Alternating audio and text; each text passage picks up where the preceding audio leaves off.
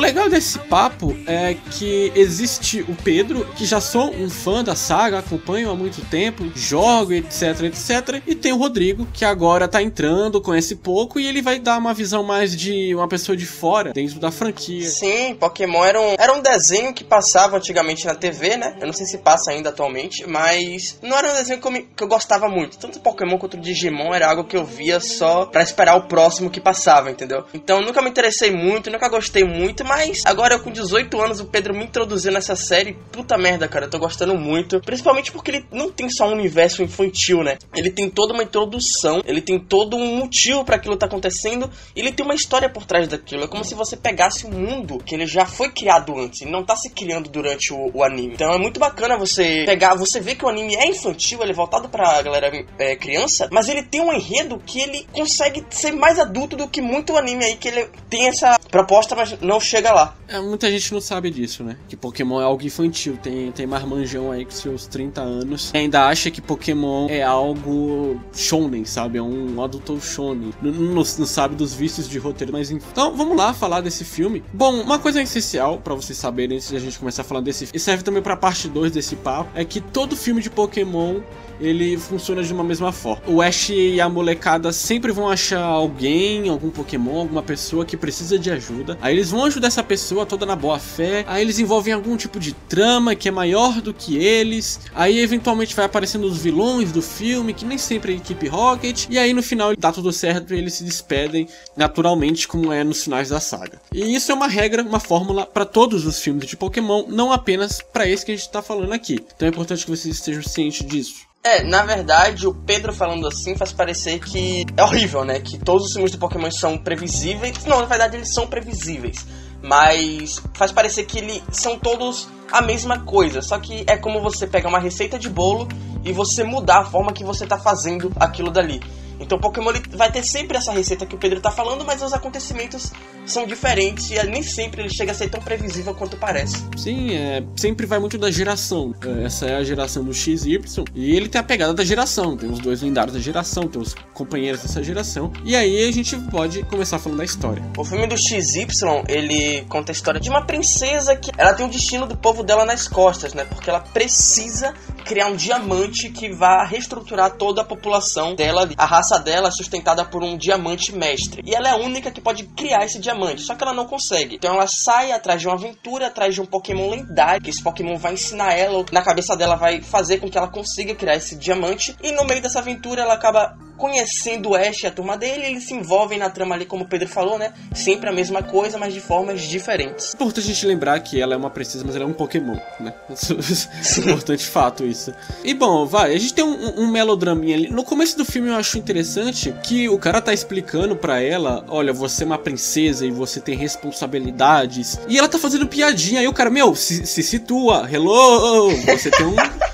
Você tem um, um um karma aqui, você tem uma responsabilidade. E ela desvia o, olhar. Você vê isso ao longo do filme, né? Que ela é uma Pokémon ali que, por mais que ela tenha uma responsabilidade muito maior do que ela, ela não sabe gerir isso e ela tenta até fugir. É interessante também que, apesar dela ser Pokémon, ela vive numa sociedade ali, uma sociedade, como eu posso dizer, humanizada, né? Eles, cada um ali tem a sua, a sua função, cada um tem o que fazer dentro daquela, daquela sociedade de Pokémons da raça dela. Eu não sei se outros Pokémons vivem assim, mas o que parece para mim é que os Pokémons eles vivem mais como animais né? Tipo o Ratatá. Ele vive pela floresta e tal, os Snorlax vivem dormindo em algum local aí. Não é como se todos os Pokémon tivessem essa, essa consciência de humanização. Pokémon XY, pelo menos nesse filme, traz essa princesa com a, a raça dela, precisando da sobrevivência a partir de uma solução humana. Né? Não humana assim que humanos vão criar poderes, mas a partir de, uma, de um pensamento humano, né? Ela precisa fazer. Exato, é um pensamento humano. É uma responsabilidade baseada em, em padrões humanos. Né? Isso, exatamente que ela vai ter que ir atrás lá do Pokémon lendário, que é o Pokémon da vida, que é um dos lendários do filme. Tanto ela quanto esse lendário são tipo fada e tal, e ela quer se sintonizar ali com ele. A gente separou o filme negativos e positivos, até porque é um filme bem simples, né? Um filme de uma hora e vinte, tem no Netflix, como a gente falou lá no começo, algo voltado pro público infantil. A gente vai falar os primeiros, os negativos do filme. Primeiro negativo já começa no começo para mim. O, o filme tem uma aberturazinha ali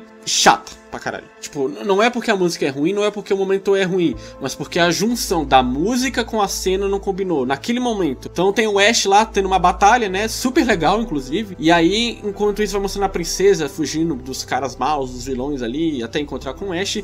Mas é uma cena que acaba sendo um pouco chata, porque é um, um minuto e meio de música ali e isso não tem sintonia com a cena em si, né? Eu, eu particularmente não gostei. Não combina, cara. Eu, eu fui assistir, eu tava pensando que era mais ou menos uma open como se fosse uma open de anime, né? Não é como se numa open de anime fosse passar as cenas do anime e depois dar continuidade ao anime, só como se fosse uma música ali de fundo. Tanto que quando começou, que apareceu a mega evolução do Pokémon da garota lá, que ela nem tem importância no filme, né? Eu tive que voltar, porque eu não, não entendi como chegou ali. Então, tanto a música como a junção dos dois ali de tudo não, não caiu muito bem. Não que isso seja algo que vá decair a qualidade do filme, né? Mas é um, algo importante para se colocar em pauta. Outro negativo também, eu acho que isso afeta mais a mim, né? Eu, talvez até afete outras pessoas, talvez até o Pedro, mas eu creio que os fãs eles já estejam bastante acostumados com isso, que é a narrativa muito simples do anime do Pokémon. Não sei se no mangá é assim, como ele é voltado para criança, né, eu não tenho nem como criticar isso.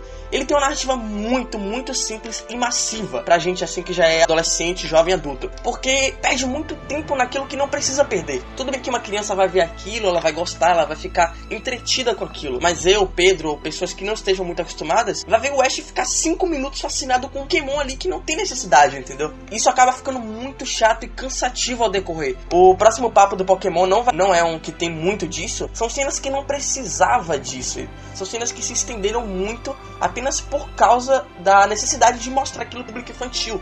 Eles não ficarem muito perdidos, né? É aquilo, né? É divertido, muito divertido, mas tem momentos muito chatos. Outra coisa também importante de negativo, o filme, no caso do XY, mostra muitas pontas para desenvolvimentos, mas ele acaba morrendo ali. Não desenvolve essas pontas. Personagens que eles tinham espaço para ir mais além, uns personagens que eles tinham espaço para ter mais desenvolvimento mas morre ali. Então, acho que Pokémon perde muito da qualidade, claro, para mim, né, que tô me introduzindo agora nesse mundo do Pokémon, perde muita qualidade por ser voltado pro público infantil. Coisa que infelizmente a gente sabe que não vai deixar de ser nunca, né? É aquilo que você até falou, é meio difícil criticar, porque a gente sabe que não é algo feito pra gente. É algo feito pra criança de 5, 10 anos. Então você critica, mas meio que entendendo, sabe? Agora, o vício de roteiro da Nintendo e dos produtores da, da Game Freak e do próprio estúdio do anime que a gente fica meio com o pé atrás. Os caras repetem ali até não poder mais. Outro negativo do filme são os vilões, né? Que são horríveis. Eles tentaram colocar uns vilões próprios, uma equipe Rocket ali sem carisma nenhum e ficou meio nada com nada. Ficou bem sem sentido os vilões do filme. São vilões que estão ali só por estar, né? Um pouco mais à frente, eles simplesmente não tem mais importância nenhuma. É como se eles não precisassem estar ali de qualquer forma. Todos os vilões que aparecem no filme, eles têm a mesma necessidade, eles têm o mesmo objetivo. Então, para que tantos vilões com o mesmo objetivo, cara? Se todos queriam a mesma coisa, colocava só a equipe Rocket. Ou se colocasse todos, que desse algum desfecho bom para eles, né? E não algo, sei lá, vago da forma que foi. Eles tentaram dar um, uma espécie de roteiro triplo ali, né? Com três, três pontos de vista, que no mesmo objetivo que não deu certo. Não porque é feito de má forma, mas porque é a mesma coisa sempre e eles não têm nada além disso, não tem nenhum carisma além disso. Existe também uma cena no filme que o Pikachu vira estátua, né? Fazendo referência à cena do Ash virando uma lá no filme do Mewtwo. Mas a cena, tipo, dura 5 segundos. E é por isso que eu falo. É por isso que eu acho que eu bato em um ponto aqui que o filme ele tem duas orientações. Uma alegre para combinar com aquele clima de vida e prosperidade e o outro que é um clima mais dramático para ir para a parte da destruição, porque são os dois Pokémon lendário ali da coisa, né? O Pokémon da vida e o Pokémon da destruição. Eu acho que o clima de alegria funciona bem. A cena do shopping, deles indo se divertir e tal, é legal, é, é bem tranquila. A questão da amizade, etc. Mas a parte da destruição, que é onde pega uma coisa mais dramática, eu acho que eles tacaram mais pro foda-se. Tem umas cenas de violência bem legais no filme, principalmente quando o Pokémon da destruição aparece, mas é só isso. O drama não passa muito disso. E isso é nítido nessa cena que o Pikachu vira estátua. Tipo, o roteirista colocou 5 segundos do que o cara virou estátua, pronto, ele volta. Ah, acabou